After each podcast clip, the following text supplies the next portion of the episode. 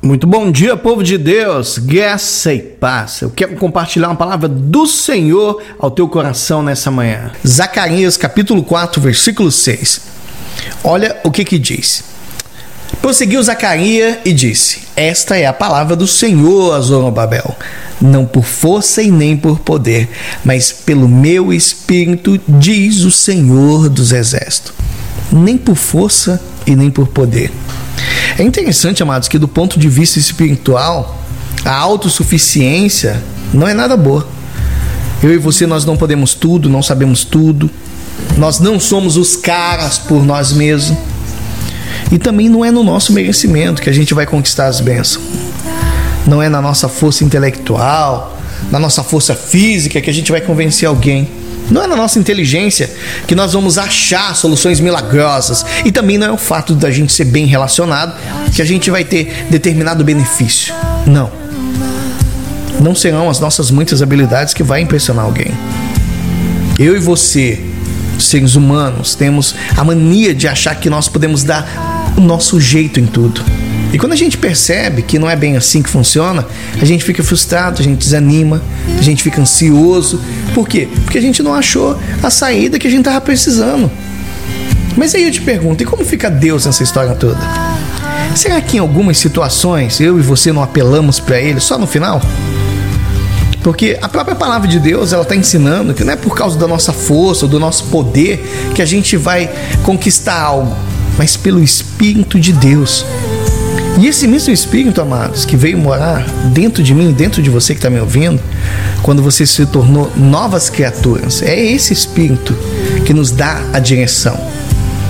O que precisamos fazer é ser humilde, reconhecer as nossas limitações e também contar com o favor de Deus sobre a nossa vida. Se a gente precisa convencer alguém, é muito simples. Vamos conversar quando possível, mas principalmente orar. Se a gente se a gente precisar de algo além da nossa capacidade intelectual, da nossa capacidade física, né, da nossa força ou emocional, vamos entregar a Deus e vamos confiar. É verdade que Deus nos muniu com habilidades, com dons, com inteligência, com força e outros atributos, mas é o Senhor quem vai abrir o nosso caminho até o pódio da vitória. Conte com o Espírito Santo de Deus em você. Conte com Deus. É Ele que te favorece em tudo. Amém?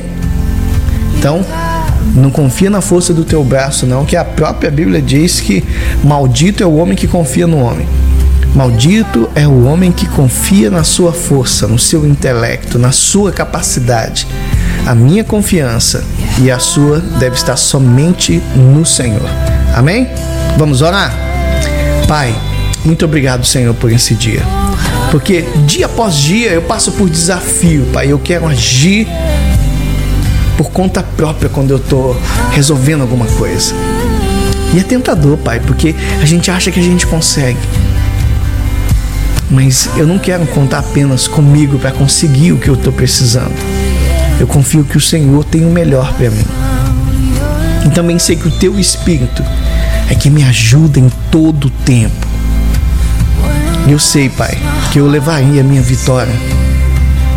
Se eu não quiser fazer tudo sozinho, Pai, eu vou ser vitorioso. Mas se eu tentar fazer, eu sei que eu vou quebrar a cara.